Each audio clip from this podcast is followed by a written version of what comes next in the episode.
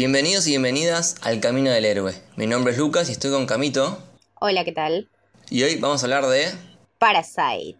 la ganadora de la Palma de Oro en el Festival de Cannes del año pasado por unanimidad, me parece que fue. Exactamente. Que eso no es algo común. No, no, aparte nada, creo que se llevó una standing ovation de como 8 minutos, así Sí. que nada, estamos todos de acuerdo. Yo le di también una standing ovation de 8 minutos más o menos, la verdad, nada, me, me, me flasheó, me, me comió el cerebro, boludo, y nada, tenía muchas ganas de hablar de esta peli. Sí, personalmente para mí creo que fue de las mejores del 2019. No sé si también la mejor. Sí, definitivamente, es que es la mejor por otras cosas. O sea, eh, va como por otro lado, ¿no? Vos creo que en- entrás a ver Parasite y salís y no sé si sos la misma persona o no tenés en cuenta, no sé, todas las películas que viste en el año, no sé qué tiene, pero no importa lo que viste, no importa lo, nada, lo que te gusta, lo que no te gusta, esto es una peli que te deja pensando, brillante por todas partes, ahora que es temporada de premios también se está llevando todo. Eh, así que nada, teníamos que, que hacerle un episodio porque creo que aparte hay, hay mucho para hablar y nada, tenemos muchos talentos y un director brillante que ya hizo un montón de cosas más eh, que están buenísimas. Así que es un, es un buen episodio, me parece. Sí, bueno, ya que lo mencionaste, podríamos empezar por ahí y hablar de Bo Jong-ho, creo que se pronuncia, que es un, Sí, sí, sí. un gran director surcoreano, eh, te diría el mejor para mí. Yo lo vengo siguiendo porque hizo mm, eh, The Host, que Claro. es una de, de un monstruo que aparece ahí en, en- en Corea. Sí, sí, sí, y que se rapta a una nena, ¿no? Sí, pero to- toca el tema de la familia también ahí. Exactamente, exactamente. Y está el mismo actor que en Parasite. Sí, repite actor y también repite todo este tema que creo que tiene una, una gran obsesión y un, y un gran cuidado y un gran cariño en, en poner siempre cosas, em, no sé cómo explicarlo, pero comparación de tamaños o, u opuestos muy visuales en la película. Eh, por ejemplo, acá que tenemos un monstruo enorme que secuestra Sí. a una niña que es muy chiquita. Eh, después también eh, estaba el, el crimen medio dramático que había hecho antes, eh, Memories of Murder, recuerdos de un asesinato, que debe Sí. ser también es increíble, eh, que trata así, básicamente de los primeros asesinatos seriales en, en Corea. Y mm, también nada, tiene muy buenos plot twists, pero sí, después eh, Mother, la que hizo en el 2009. Ah, esa no la vi. Uy, boludo, no, no, es tipo un drama, pero no sé, creo que empezás llorando y ya no sé ni cómo lo terminás. Pero nada, si lo pueden ver, háganse un lugar, pero nada, ténganse un- un- una considerable cantidad de carilinas al lado porque realmente es un drama. O sea, es un drama coreano, ni siquiera un drama, ya está, drama coreano. Y después también hizo Snowpiercer, que esa es de Chris Evans, Exacto. que transcurre todo en un tren, que van avanzando por los, por los vagones. Sí, sí, sí, está buena. Sí, sí, está sí, buena. sí. Muy buena. Y nada, después la que, la creo que por la que más lo conoció la gente, si se quiere, fue por Okia, que Sí. fue 2017, producción de Netflix. Claro, por Netflix. Eh, claro, exactamente. Yo creo que ahí es cuando llegó su, su peak para la gente está en Netflix, ¿no? Esa también fue, es, un, es una muy linda película para introducirse a, a este señor, una aventura medio dramática, una niña con un cerdo genéticamente modificado, nada, muy lindo, muy sí, lindo. sí, sí. También es un buen director para meterse en el cine coreano, que es muy bueno el cine Sí. coreano, es muy bueno realmente. Eh, yo estoy investigando por qué, o sea, las razones. Eh, esto viene porque en una época eh, se le empezó a dar más incentivos a, a las producciones nacionales de, de Corea Ok. y se empezó a, a limitar las películas extranjeras. O sea, llegaban, pero había como Ah. como un cupo. Entonces lo que pasó es que se empezaron a, a ver más, más, más movimiento en el, en el cine nacional, en el cine local. Claro, más, más producción nacional. Claro, a tal punto que después de, de un tiempo ya empezaron a ser de, de muy buena calidad y hasta la gente iba a ver más los estrenos locales que, que los internacionales. Qué lindo sería que acá pasara eso, que creo que es una movida excelente de, de, Corea y así como de país, porque está bien, o sea, sé que hay grandes producciones internacionales que todo el mundo merece ver y bueno, esto es algo mucho más nacionalista, ¿no? Mucho más forzado, pero digo, si se pudiera encontrar una manera de hacerlo un poco más democrático, eh, la verdad que apoyar al cine nacional, acá por ejemplo salió perfecto, o sea, Parasite eso, todo años de juntar laburo y conocimiento, creo que todas las otras son muy buenas, pero esto ya es algo que tiene todo un contenido sociocultural que va mucho más allá, es una película que es nada, va a crecer de culto, de país, eh, históricamente importante. Me parece que va a ser ese nivel que va a manejar. Es realmente muy, muy intensa. Sí, bueno, para los que usan el Letterbox, eh, Parasite creo que está primera como la película mejor puntuada de todas. Zarpado. Sí. Wow. En Letterboxd deben ser medio piquis, así que sí, sí, por tremendo logro para Parasite. Eh, entonces ya podemos empezar a hablar más de, esta película que mm, e-, es muy difícil encontrar el género eh, correcto, ¿no? Porque es como claro. un poquito de comedia, un poquito de thriller en un momento, Después también tiene drama. De hecho, es, creo que es. El primer tercio es comedia. Después, en un momento, se pone súper suspenso, súper thriller. Y al final es como todo drama te iba a decir como que es casi eh, tres obras de teatro en una sola. Es algo maravilloso y que de hecho es algo que Bon Joon-ho labura mucho en sus películas. Vos como que medio te quedás viendo una peli del chabón y no sabes si es una comedia, si es un drama, si es una película de un monstruo, si es una aventura. Eh, también tipo hay muchas críticas sociales. Eh, tenés un montón de contenido. Entonces como que no sabes cómo abarcarla y, y bien que cómo describirla.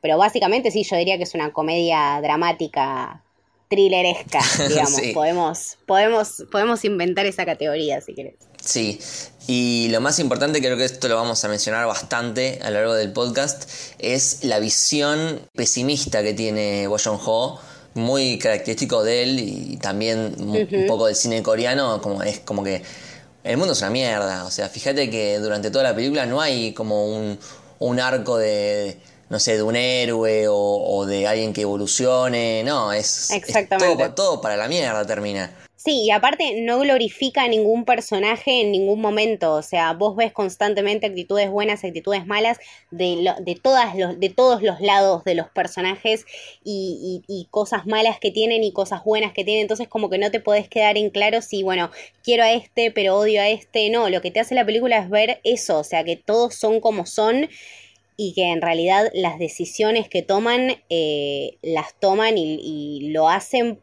por estar criados de la manera en que están criados en un país como es Corea, que debe ser muy jodido porque tiene un sistema de gobierno y una historia muy jodida.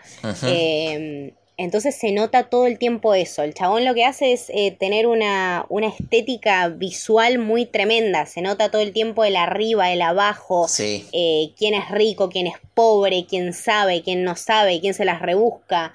Eh, tiene una infinidad de cosas y una infinidad de, de riqueza visual que está muy, muy bien lograda. Sí, completamente de acuerdo. Eh, y lo que me pasó con esta película es algo raro, pero como que en parte creo que tiene la, esencia coreana, digamos, la, cultura de Corea, pero también por otro lado siento que es bastante como universal, ¿no? Como que siento que, esta historia puede aplicar también en, cualquier país, porque es, en el mundo que vivimos eh, esas diferencias sociales están en todos los países, a unos más, a unos menos, pero yo me reveo tipo una versión argentina. tipo, no sé. Me hace acordar mucho a. Salvando las diferencias. A los sargentos de Casados con Hijos. Claro, exactamente. Exactamente. Que tenían esta, esta viveza argentina de, aprovecharse del otro. Y de tratar de encontrar la ventaja y de. Sobre todo de, sobrevivir, ¿no? De sobrevivir en esta sociedad donde todos te pasan por encima pero aparte eh, sobrevivir y pero es un concepto muy muy delicado y muy curioso el que maneja Bo Ho porque no te dice sobrevivir de esta familia no tiene para comer o ni siquiera vos te cuestionás si en algún momento tienen o no tienen para comer. Ya la, película abre con el tema de no tenemos wifi. ¿Entendés? Esa primera escena de la película te dice todo. O sea, es lo que acá en Argentina decimos garronear wifi. O sea. Claro, el clásico. También es eso, ¿no? O sea, darse cuenta las necesidades hiper banales que manejamos ahora como sociedad. Eh, no sé, a ver, lo, que quiero decir es, no se preocupaban por conseguir un laburo mejor. Son, son necesidades mucho más eh, ridículas, por así decirlo, ¿no? Y, y cómo eh, también, bueno, el tema este de que viven en un, en un subsuelo absolutamente sin luz natural de ningún modo y que eso la película todo el tiempo te lo deja ver. Esta ventanita que da hacia la calle, que es tipo la acera, o sea, el piso de la calle me mata, me mata. Sí, sí, bueno, como dice el, el personaje del hijo, es muy metafórico. Claro, es toda la película así. Es, esa frase me mata porque básicamente te está haciendo el foreshadowing de toda la película. Todo lo que vas a ver es una metáfora para todo, pero lo bueno es que lo entendés. O sea, es tan visual y es tan claro el mensaje que se entiende. Totalmente. Y volviendo a lo que habías dicho vos, el tema de los niveles. O sea, creo que uno de los grandes temas que toca la película es, es la diferencia entre las clases sociales. ¿No? Y, Absolutamente. Y se ve, obviamente, en, toda la historia, pero también se ve mucho en la forma de, los planos o de la ubicación de los personajes mientras hablan. Muchas conversaciones que tienen los personajes, como uno más abajo que otro, o, las, escaleras, son como fundamentales en toda la película. O sea, tenés escaleras por todos lados tenés escaleras por todos lados, tenés espacios eh, ridículamente grandes en esa casa, o sea, eh, los juegos de, como decís vos, los juegos espaciales se ven un montón mal, desde, desde el principio, desde la toma número uno. Sí, bueno, y ellos cuando están comiendo en su casa, que están todos amuchados. Sí, sí, sí, o sea, así es como te lo imaginas y después, bueno, te muestran que los ricos viven en una colina, porque todo lo que está asociado a los ricos y a su mayor poder económico está por encima, eh, con espacios eh, abiertos, enormes, los colores también juegan mucho con eso.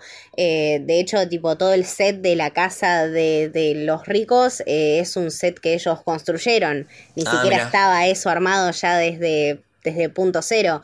Eh, tuvo que ver muchísimo, bueno, el director de fotografía, que el chabón fue, eh, cada no sé cuántas horas del día iba y iba viendo cómo cambiaba la luz, porque el chabón decía, claro, la luz es súper es importante para, para estas ocasiones. Los ruidos también mismo. Eh, tenemos en, en, en, la casa de los parásitos, si se puede decir. Sí constantemente o estática o quilombo o mucha gente. En cambio, los ricos es todo más, bueno, se escuchan pajaritos, se escucha un silencio pero un poco más armonioso. Entonces es una, es una construcción de atmósferas que aparte creo que es lo que caracteriza muchísimo el cine de Bo. Creo que es eh, ineludible eso. Sí, y aparte me volvió loco esto de los niveles, porque en realidad son tres niveles. Porque tenemos a, la familia de los ricos, tenemos a la familia de, los Kim, que son los que seguimos todo el tiempo, pero después también tenemos otra parte más que está aún más abajo. O sea, eh, eh, la familia de los ricos vive en una colina, los, los Kim viven en un semisótano, y después tenemos al otro que vive en un sótano más abajo del sótano. Eso es otra simbología, o sea, siempre vas a tener a alguien más abajo y más arriba por supuesto. Y otra cosa que es súper importante en esto del arriba y el abajo también es que yo también me di cuenta cuando la vi por segunda vez, eh, los ricos jamás miran para abajo. O sea, cuando están buscando cosas o cuando sienten ruidos o cuando quieren ir a donde sea, ellos nunca miran abajo, ni siquiera en el sótano sótano, si se quiere decir, donde vivía el marido de la ama de llaves. O sea, ellos jamás ni siquiera sabían que existía. Es una cosa de yo vivo en mi mundo con las referencias que yo conozco, con la gente que yo me manejo, y esto es todo lo que mi campo de visión me permite ver. Entonces hay todo un mundo que ellos estaban perdiendo. Eh, también pasa cuando eh, se esconden, eh, cuando la familia se esconde abajo de la mesa, cuando el hijo se esconde abajo de la cama, o sea, tenés un perro que está ladrando y vos aún así no mirás abajo. Eso, eso también está súper, súper marcado. Totalmente, totalmente. Y también esto de los parásitos, ¿no? Porque depende de la interpretación que hagas, o sea, no es solo los parásitos la familia, o sea, hay como varios parásitos. Obviamente ellos son los que más nos suenan, pero la gente del sótano a su vez también es un parásito. Por supuesto, sí. Y al final medio yo también interpreté como que la gente rica, como que hace su fortuna a costa del trabajo de, los más pobres. Entonces también como que son un parásito de, los trabajadores. Sí, sí. Creo que el título le queda perfecto a cualquiera de las tres familias o grupos familiares que, vemos a lo largo de la película.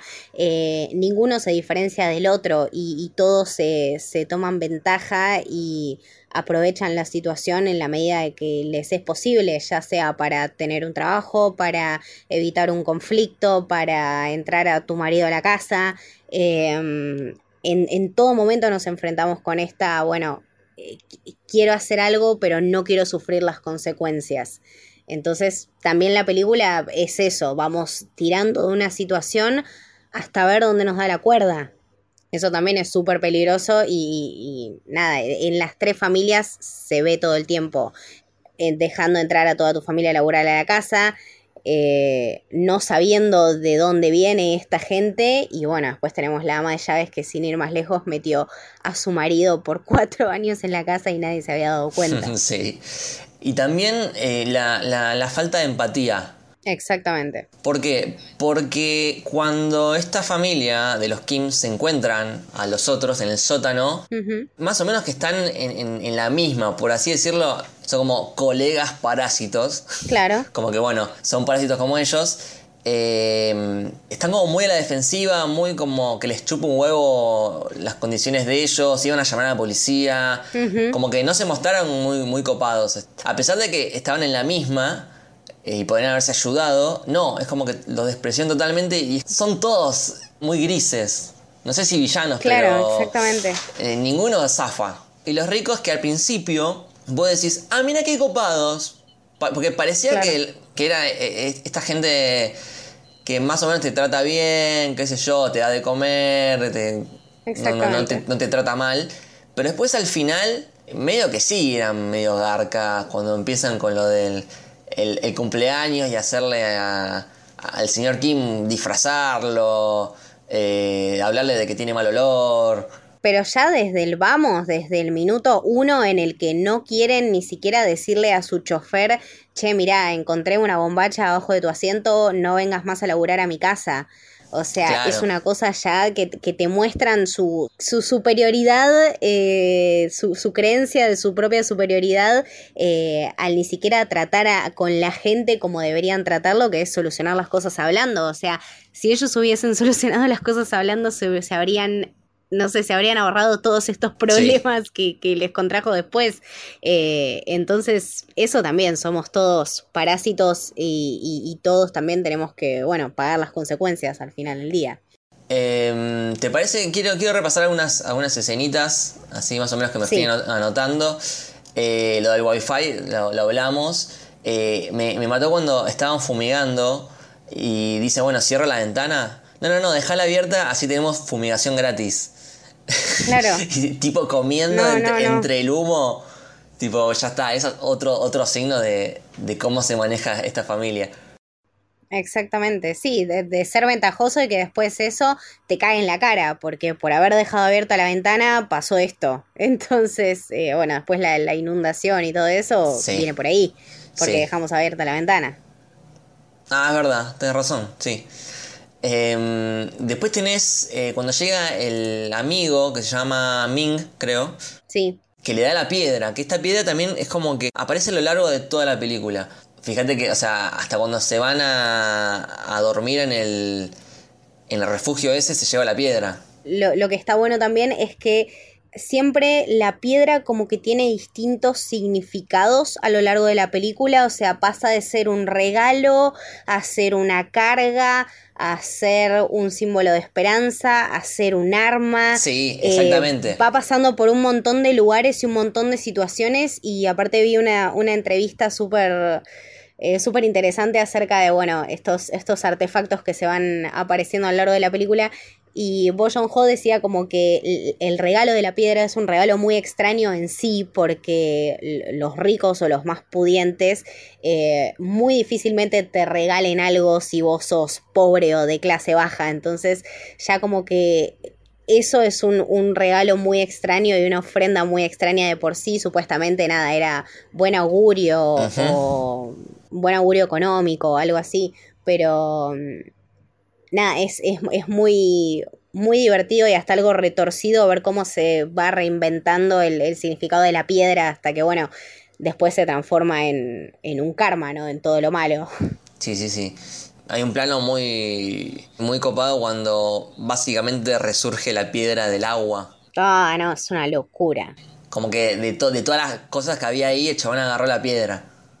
Exactamente, sí, sí, sí, sí. Aparte nada, es también... Eh, ¿Qué más claro que eso, no? O sea, la piedra resurgiendo del agua, que bueno, es toda la familia tratando de, bueno, mantenerse y, también resurgir.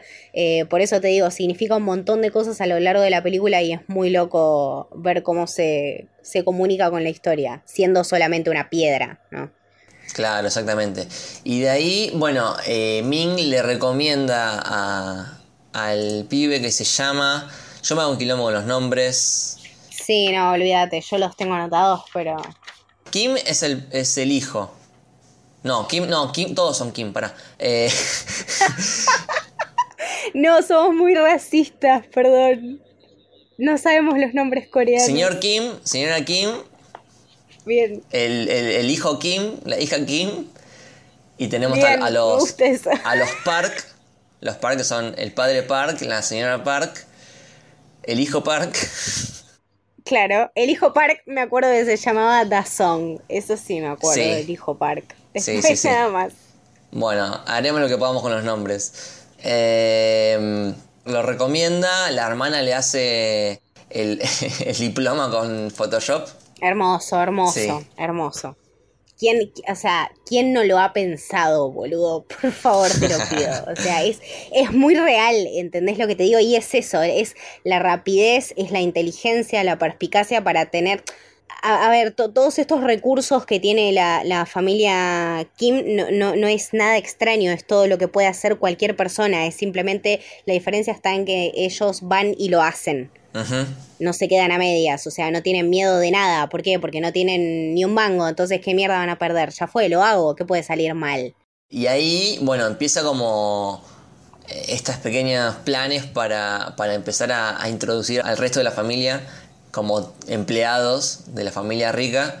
Tenemos a la, a la hermana que se hace pasar por eh, profesora de arte. O sea, él, él era profesor de inglés Claro. De la, de la chica, de la hija. Y al revés, la hermana era profesora de arte del, del niño. Del niño, exactamente. Un niño que aparentemente tenía eh, en realidad me hace mucha gracia esto porque no te imaginas la cantidad de padres que mm, están con estos temas de, bueno, ah, pero mi hijo tuvo un problema y no quiero hablar de eso. Esto me fascina porque es así, o sea, la paternidad protectora es así, ¿viste? Cuando la mina le dice, no, bueno, pero algo le pasó a Dazón. Y sí, algo le había pasado, o sea, el chabón vio una persona en su casa. No, sí, esos ojos, esos ojos saliendo de la oscuridad. Me dio miedo, plano Es una locura. Creo que fue lo que más miedo me dio en todo 2019. No, no, no, no, no. Ay, me, me agarré los fríos, boludo.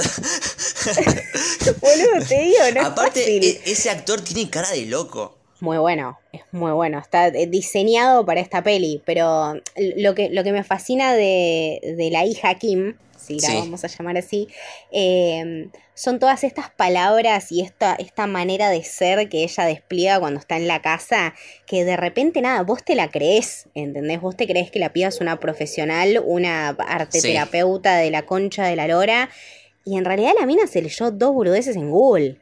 Es que realmente en lo que sería actuación, son muy talentosos arman guiones, o sea, el hijo le arma guiones a los padres, ¿entendés? Y ya sabe lo que van a decir los ricos, por eso, por eso cuando la gente dice rich people es, es esto, y todos se ríen, porque todos sabemos lo que van a decir los ricos. Eh, cuando estaban con el tema este de cuando le armaron el guion para, para sacar a la ama de llaves que tenía la alergia al durazno. Ah, bueno, y, y, y, el chabón tipo hacía el guion y la mina hacía las mismas preguntas que el chabón había escrito. O sea, son, son muy predecibles. Eso pasa también, que son, están tan encerrados en su propia burbuja que son completamente atravesables. Eh, es muy loco. Y ya que vas a esa escena que me encanta, es un montaje perfecto. Es, creo que el montaje perfecto. Por la música, eh, porque tiene como una música clásica. Habría que ver bien, bien quién es, no sé si es Bach. Tiene, eh, bueno, toda una, cantidad de, planos continuados. El ritmo y la edición de toda esa escena es increíble la música, cómo va creciendo eh, para después, bueno, culminar en una escena que está en la cima, ¿entendés? Cómo te va llevando todo el storytelling que ni siquiera tiene, o sea, si, si, te fijas en ese montaje, ni siquiera tiene tantos minutos hablados, sino que es más que nada la sucesión de imágenes entre que el hijo Kim le cuenta, mira, eh, esta mina tiene una alergia al durazno, a cómo llega esa alergia al durazno hacer algo que en, realidad a la mina le da problemas. Es, algo bellísimo. Sí, sí, totalmente. Este, y hace algo muy inteligente de Motion Ho que es ir acelerando los tiempos en cada fase, ¿no? O sea, eh, en, tiempo de película, el que más te muestran o que más tarda es eh, el hermano y después la hermana. Y ya cuando vas por la cuarta, no te van a mostrar todo de vuelta. Lo, lo, super aceleran con este montaje el espectador ya entiende cuál es el, el, modo superandi, digamos. Pero aparte, lo lindo está en, eso. Yo creo que esta es mi escena favorita porque aparte, lo lindo está en eso, en, en, el poder contar la historia sin necesidad de repetir una y otra vez las cosas. Pero aparte, que si vos lo ves desde que empieza todo este montaje del durazno hasta que termina, hay como dos o tres tomas que son las del principio y las del final que se super parecen. Eh, el chofer del auto y la mina yendo a comprar. Eh, suben la escalera. Después al final está otra vez subiendo la escalera y se encuentra también a la ama de llaves. En el anterior se la había encontrado en el hospital, en este se la encuentra en la casa. Eh, está también cuando le ponen picante a la pizza, que también cuando, bueno, el, el, papá de la familia Kim le pone picante al, a la servilleta para que parezca sangre. O sea, es un paralelismo brillante, hermoso. Exactamente. El, mejor momento de la película para mí. Eh, como que la película está hablando consigo misma. Exacto, es una locura, es divino. Es, es, hermoso, totalmente de acuerdo. Y ahí ya cuando están más o menos todos, eh, empiezan a, también plantar semillitas, porque por un lado hablan de que el, señor Park habla de que la ama de llaves comía para dos personas. Exactamente, eso también te lo dicen. También se piensa instalar esto del olor del señor Kim. Es verdad que es algo que antes no salía y que de repente... Sí, es, es eso como, ah, porque en un momento el, el nenito, eh, Dazón, eh, los huele a todos al, señor y la señora Kim, me parece, y dice tipo, ah, tienen el mismo olor. Dice, él huele así y ella huele así. Y a partir de ahí empieza la conversación del olor. Antes como que ni siquiera se había tocado el tema. Pero como también están eh, agarrando y picando de todo para hacer comentarios mala leche. Eso también. Eh, porque hablaron mierda del primer conductor, mierda del ama de llaves, mierda de ellos cuando no están eso también es algo muy, muy demostrativo en, la película, como que se siente también. De ahí pasamos ya cuando los parks se van a acampar afuera. Claro, porque era el cumple, el cumple del más chiquito. Claro, y ahí se ve como la cumbre de los, de los parásitos, ¿no? Tipo comiendo, usando las cosas. No hay nada más feo que, que tipo que te usen. Ay, boludo, me dio una ansiedad. O sea, la, mina bañándose, el, otro leyéndole el diario, eh, la gente ahí comiendo, usando el sillón. No, no, tomándose esos whiskies de no sé cuántas millones de... no, no, a mí me dio una ansiedad ver toda esa gente tipo tirada en sillones ajenos y usando cosas ajenas. Y aparte que lo que me pareció loquísimo era que los veías como tan acostumbrados a su vida de, de, lujo, ¿no? Como que todos se lo tomaban tan... Eh, abiertamente, qué sé yo, receptivos, ¿entendés? O sea, no tenían pudor de nada. Eh, se ponían en pedo en el medio del living, todos juntos. Eh, no les importó nada. Para ellos estaba todo solucionado y fue algo genial, una idea espectacular, maravillosa, no sé qué. Y en realidad sí les había salido todo bien. Hasta que, bueno, nada, uno nunca puede contar con que todo esté resuelto. Claro, pero aparte, eh, digamos, uno podía suponer que, bueno, por ser de clase medio baja, eh, ellos iban a ser más humildes. No, no, no. En cuanto tuvieron eh, el acceso a toda esa riqueza, terminaron siendo tipo igual que los Park. Bueno, eso también te lo muestra la película, como un poco de plata te transforma completamente. Claro, exactamente. Está muy presente. Y de ahí llega el, momento súper disruptivo, ¿no? Que es... El momento... ¿Qué carajos? Tipo, suena el timbre y ese timbre empieza otra película. Exactamente, te abre literalmente una tercera puerta que jamás pensaste que estaba ahí. Sin más, es el ama de llaves que no sé qué le dijo que tenía que buscar algo que ella había guardado, si la podía dejar pasar, algo así. Estaba lloviendo como la concha de la lora. Eh, y nos encontramos con esta historia paralela que, bueno, nadie se la esperaba. Sí, hasta ahí la película era bastante comedia y acá claro. se vuelve como súper suspenso porque aparte, me acuerdo cuando empiezan a bajar las escaleras, eh, que el espectador tampoco tiene idea qué hay ahí abajo. Claro. Eh, eran interminables, o sea, no, no llegaban más. Y, cómo la cámara eh, se metía con ellos en, las escaleras, todas oscuras, todas angostas, y, de repente llega a, este sótano donde había una persona viviendo. Totalmente, no sé, totalmente descolocado, o sea, ¿cómo? Y, y, encima la mina le dice, no, bueno, pero el señor y la señora no tienen idea. O sea, ¿cómo vas a tener una casa de millones y millones de plata coreana, que no sé cuál será, em, y, no darte cuenta que tu casa tiene un sótano? O sea, no averiguás nada, no te importa nada de dónde vivís, no te importa si tiene una persona cuatro años encerrada en un sótano. No, no, es una locura. Eh, ninguno se lo esperaba. Creo que todos nos sentimos como el señor y la señora Park al final en este momento, porque nada, eh, aparte de toda esta presentación, ¿no? Que te, te, ponen en, en, el mismo lugar dos familias de, de, iguales condiciones y lo mal que reaccionan unas con otras, como dijiste vos, la, la poca falta de, o sea, la, falta de solidaridad en, entre los mismos grupos económicos, ¿no? Ni siquiera dicen, bueno, eh, pero yo te ayudo, si lo podés dejar acá, el chabón no, inmediatamente es una pelea por el espacio. Exactamente, exactamente. De hecho, cuando aparentemente parece que los tienen bajo control, los del sótano, ellos también se empiezan a... Ahí como empiezan a hacerse masajes en el sillón, los empiezan a boludear como los tienen ahí en el rincón. Como que, ¿por qué no te vas?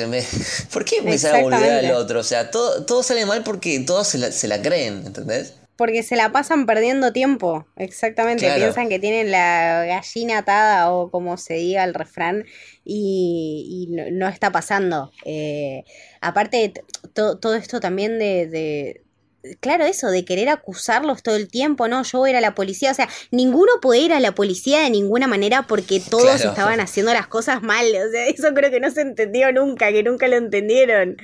Eh, aparte, es, es, un momento como realmente muy de tensión porque no sabes quién va a salir ganando y quién va a salir perdiendo.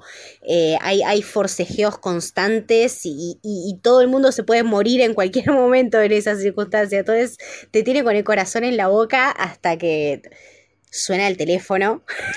La señora Park le pide una comida específica. Sí, le pide como ramen, básicamente, pero nada, nadie contaba en que volviera. ¿Sabes qué? Yo te juro, boludo, la primera vez que la vi, cuando empezó a llover, digo, pero estos no se habían ido de camping. Es algo ya que también te lo trae desde antes. O sea, es un foreshadowing. Vos sabés que se va a pudrir todo. Y que claro, si estaba lloviendo a cántaros, el camping mucho futuro no, no iba a tener. Exacto, pero lo que te estoy diciendo es que es una película que es una locura porque todo está tan bien coordinado y todo te lo dicen ya desde antes y nunca te imaginas y nunca lo ves venir. es hermoso. Y cuando la mina la, llama, ¿entendés? Y digo, sí, mirá, eh, poné cuatro cachos de carne y unos fideos y comemos un ramen, era obvio. Y tenía, no sé, creo que ocho minutos. Le dice, ¿estás llegando rápido? Eh, sí, ocho minutos según el GPS. A la concha. y bueno, y toda esa secuencia también eh, es, muy divertida porque está eh, la señora Kim haciendo el, ramen. Y del otro lado tenés al señor Kim que está maniatando y poniéndole mordazas a los demás. Es como algo tipo re violento mientras el otro está cocinando es que también está eso, volvemos a los niveles abajo y arriba, la violencia que hay abajo con la tranquilidad que hay arriba, tipo la señora haciendo un ramen, mientras el otro está preocupándose abajo por no dejar que nadie suba. Em, también llama muchísimo la atención. Eh, nada, todas las cosas, los vidrios que se habían roto, todo eso, que nada, les chupan huevo, lo meten abajo de la mesa, total, los ricos qué mierda van a limpiar para, o sea, qué mierda van a mirar para limpiar abajo de la mesa, ¿entendés? Eh, Exactamente. eso también está muy bien justificado, como que eso digo, no viene de la nada. Claro. Y ahí eh, creo que tiene rápido una, una, conversación el señor Kim con el, otro del sótano. Que le dice el señor Kim, le dice, che, loco, ¿cómo podés vivir en un sótano? Y el otro le responde, bueno, pero vos también vivís bajo tierra. Claro. Porque él vive en un semisótano. Es el meme de Spider-Man. Claro, exactamente. Este juego constante entre, entre, las diferencias de clases y los niveles que a veces capaz no son tanto, pero nada, depende de la, perspectiva de cada uno. Sí, depende del punto de vista con, el que se vea. Eh, entonces ahora nos quedaba el chabón abajo con abajo de la su señora. Claro, estaba el señor Park y la señora Park en el sillón y los otros dos eh, abajo de la mesa que estaba al lado del sillón creo que es el momento con más tensión en toda la película. Sé que lo dije en el momento anterior de la pelea, pero esto es un montón, chicos. O sea, estamos hablando de una, de una cosa que es absolutamente intimidad. O sea, vos pensá en cómo se hubiese sentido los señores Park de haber sabido que había gente en su casa a dos metros de distancia mientras ellos la estaban poniendo, ¿entendés? Es una. No, no, lo, lo pienso y se me pone la piel de gallina. No puedo pensar en gente en mi casa. Eh, no, no, no no, me muero. Eh, Igual aparte, em, ves como también al sentirse que están solos, claro. Eh, se, le, se les cae la careta. Exactamente. Porque ahí es cuando empiezan a hablar del olor del señor Kim. Claro. Que es algo que nunca, nunca se lo dicen directo, pero lo piensan entre ellos. Por supuesto, sí, sí, sí. Y aparte de esta situación súper ridícula de que estaban en el sillón porque a su hijo se le había ocurrido que él quería seguir en la carpa metido, tipo la concha de la hora. Eh, eduquen a sus hijos, chicos, o sea, eduquen a sus hijos, mándenlos a hacer terapia, es muy importante, sí, porque después si no salen como estos pendejos de mierda, eduquen a sus hijos. Sí, y aparte en un momento creo que salen los dos y justo habla el nene por el walkie-talkie. Y quedó el chabón ahí como duro. Y no se dieron cuenta. Hermoso, hermoso, es, es eso, o sea, el, poco campo de visión y, la poca la poca percepción que tienen de su mundo alrededor eh, es realmente una locura. Y si te lo pones a pensar, nada, como te digo, se explica todo perfectamente. Todo en la película está dicho y nada pasa por casualidad. Eh, eso sí. Eh, y después, ahí recorren la ciudad hasta, hasta llegar a su casa, todos empapados. Y también hay otro cambio más drástico en la película porque acá es como que se viene se viene la desgracia, se viene el, drama. Porque llegan y está todo inundado. encima no es agua, nada, agua de lluvia. Es agua de, mierda. Claro, es que es eso, o sea, em, esta tormenta, más allá de ser una tormenta y una tragedia para, para muchos, es en realidad lo que desencadena de alguna manera todos estos eventos trágicos que, vienen a, continuación. Em, aparte todo, también volvemos al montaje y a lo bien que está contada la, esta historia y particularmente este momento, eh, que durante todo el recorrido ellos si ves van bajando, o sea, vienen de la colina y van más abajo, más abajo, más abajo, más abajo, hasta llegar a su casa que está hecha mierda, absolutamente inundada, llena de porquerías, el inodoro que no paraba de tirar agua podrida, todo un descontrol. El, plano de, la chica sobre el inodoro, tratando de, fumarse un pucho. La entiendo perfectamente y te juro por Dios, es una cosa que me súper representa. Así que te entiendo y estoy con vos, niña Kim. ¿Y cómo, cómo básicamente explotaba ese inodoro? Claro. Ese ruido que hacía. Es que en realidad es eso, es la explosión de mierda que, llevó a toda esta parte de, la ciudad a eso, ¿no? O sea, a, tener que esperar que los vengan a socorrer, estaban todos después en un gimnasio enorme, eh, buscando nada, todo, todo, lo que habían perdido, una manera de volver a su casa, de tener las cosas que ya no tienen, eh, y la única preocupación de los ricos era el cumpleaños de su hijo. Sí, Sí, sí, y, el tema este de la lluvia, ¿no? Porque para ellos fue una desgracia total. Y después, eh, cuando está al día siguiente, el señor Kim con la señora Park, eh, la señora Park está hablando con una amiga y le dice, ay, qué bueno que llovió, esta lluvia es una bendición.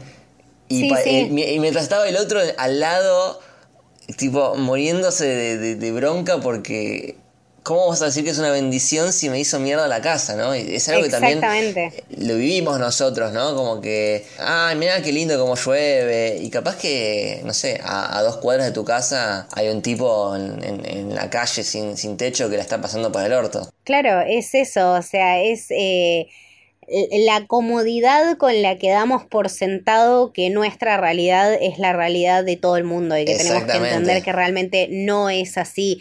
Eh, esta, esta situación aparte por eso digo que uno va, a ver Parasite y después salís y no sos la misma persona. Vos te estás cuestionando todo el tiempo esto, ¿entendés? Porque como decís, dijiste vos, lo hicimos en algún momento y lo hacemos. ¿Entendés? Qué lindo este frío, qué lindo este calor, qué linda esta lluvia. No es lo mismo lo lindo para mí que para vos. Son distintos puntos de vista y distintas realidades que en realidad conviven todas en una misma atmósfera y en un mismo ambiente que es, por ejemplo, Corea, con todos sus tintes de, población y de ricos y de pobres que tienen. Aparte también eh, pensemos que de los pobres la lluvia y el diluvio se llevó absolutamente todo y de los ricos no se llevó absolutamente nada. Claro. Eh, entonces la desigualdad está presente en todo momento. Es, es, eh, es muy gráfico y muy claro.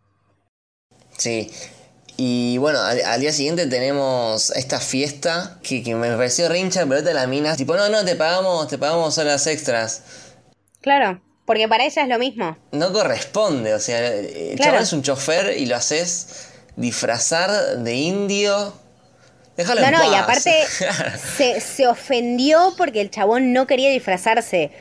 O sea, le dijo, che, pero si encima te estamos pagando más. Sí, pero no es mi trabajo. O sea, yo ahora tendría que estar arreglando mi casa, ¿entendés? Que se está cayendo a pedazos porque la lluvia me la cogió de parada y tengo que estar acá con la cara de Gil que me caracteriza comiéndome todo, ¿entendés? Porque vos me vas a dar un billete más para que me disfrace de indio. Eso también eh, me gustó muchísimo cómo jugó con el tema de la apropiación cultural, eh, todos estos temas de sí, le, hice traer las cosas de indios de no sé cuánto, tipo, uno son tipo pueblos originarios, dos, tipo, estás siendo racista, eh, tres, tipo, no te das cuenta porque sos rica, es, es todo eso. De hecho, a la, a la hija le hace estudiar inglés. Claro, sin ir más lejos, exactamente. y cada, tanto la señora Park dice algo en inglés. Ah, sí, es verdad. Así que Tiene, como una especie de, obsesión con lo occidental. Muy cierto, sí, sí, es verdad, sí. Ahí eh, es cuando se escapa el, chabón del sótano, ¿no? Claro, boludo, ahí se fue toda la mierda, mal. Y ahí le da el piedrazo. No, eso es muy violento. Dos piedrazos. primero le pega uno, le deja en el piso y después agarra la piedra y se la vuelve a tirar. ¿Cómo no se murió?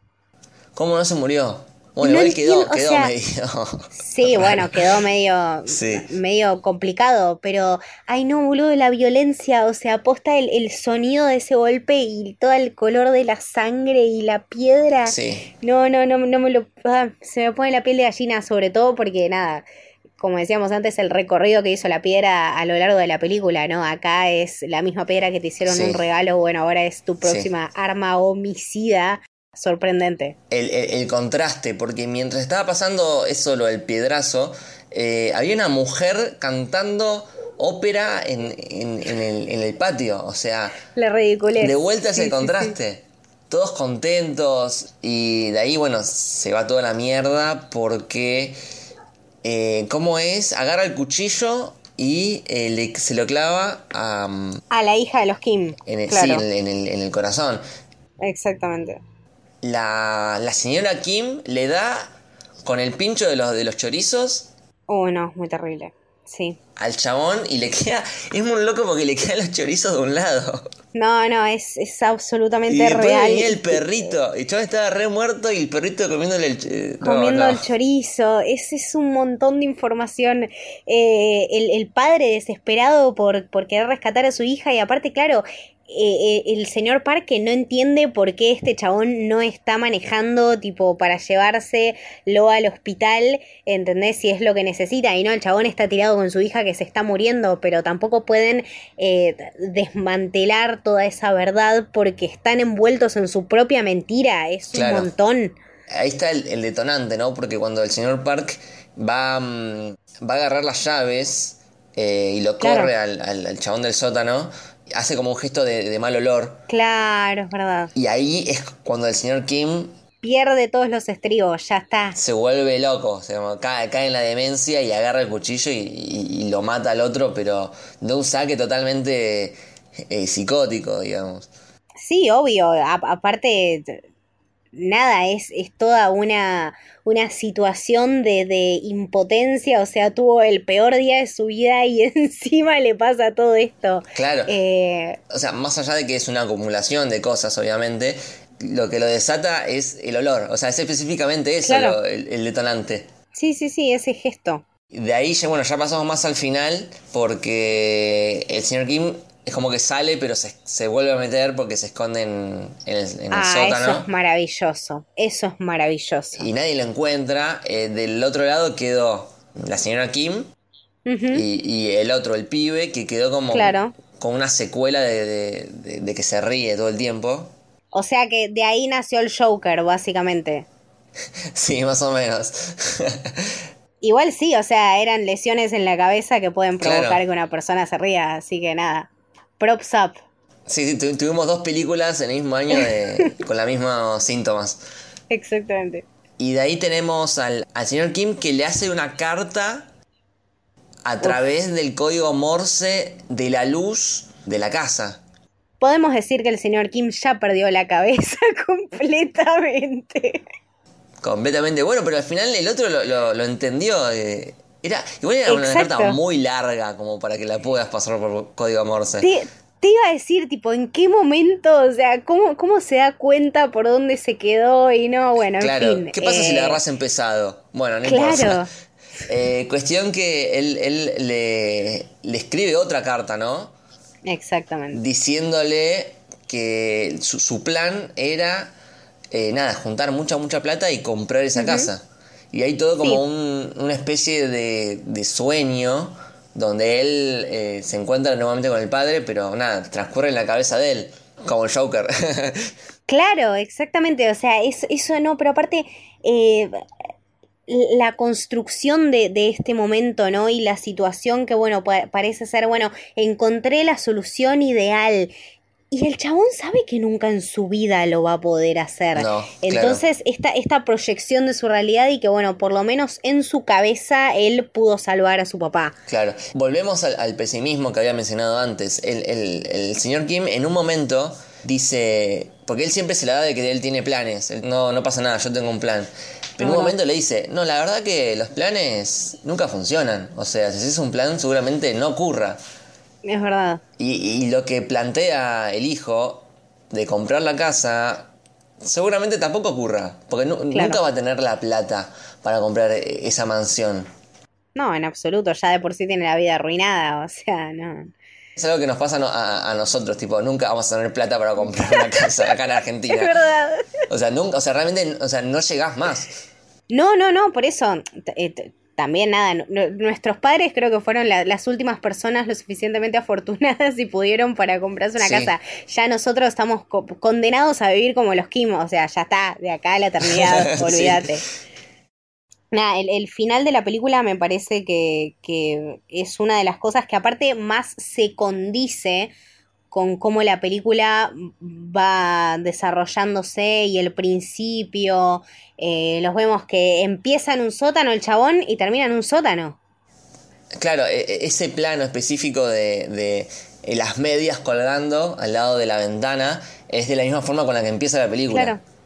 Así que nada, hizo como todo, todo un ciclo, pero nada, salió todo mal, ¿no? Salió todo bien. Exactamente. no es una película feliz. No es una película feliz, para nada tiene, tiene retazos de comedia, pero realmente yo no la pasé bien. Terminé muy angustiada. Tiene, tiene, un montón de cosas para cuestionarnos, pero también tiene esto que es eh, lo lindo que es el cine de autor y los, los, la cantidad de conceptos y de cosas que se pueden explicar a través de, del audiovisual, que me parece que eso es lo que resalta y con eso me quedo que es lo más importante. Todos los mensajes que esta película quiere dar los da y es una película que tiene un montón de contenido histórico, cultural, metafórico, por donde quieras mirarlo, es una película súper, súper rica que se condice todo el tiempo, que todo tiene una explicación y que todo está perfectamente seteado, montado, es, es la película perfecta, perfecta. Creo que en, Argentina se va a estrenar a fines de enero. Sí, el 30 de enero me parece que, había leído. Espero que se estrene, la verdad, en, la mayor cantidad de cines que se pueda. Y si ustedes todavía no la vieron, no la vean todavía, aguántense las ganas eh, o torrentenla, como quieran. Pero eh, la verdad que en cine, nada, la voy a tener que ir a ver porque es algo demencial. Sí, totalmente. Y seguramente yo me la juego acá, ¿eh? me la juego y para mí va a ganar el, Oscar a Mejor Película Extranjera. Tengo que, tengo que ver las otras que están nominadas, pero esto para mí es algo que no sé si lo, va a lograr otra película este año. Le pongo todas las fichas. Sí, sí. Eh, ¿Vamos cerrando este episodio? Bárbaro, sí, vamos cerrando. Eh, ¿Dónde te podemos seguir, Camito? A mí me pueden seguir en Twitter como Camito del Héroe, en Instagram como Camito con un punto entre la C y la A. a vos, Lucas. A mí como arroba Bashi con y WL en ambas redes y Camino Héroe lo siguen el podcast en Twitter. Y como Camino del Héroe en Instagram. Perfecto, esto fue el Camino del Héroe. Espero que les haya gustado. Chau. Adiós.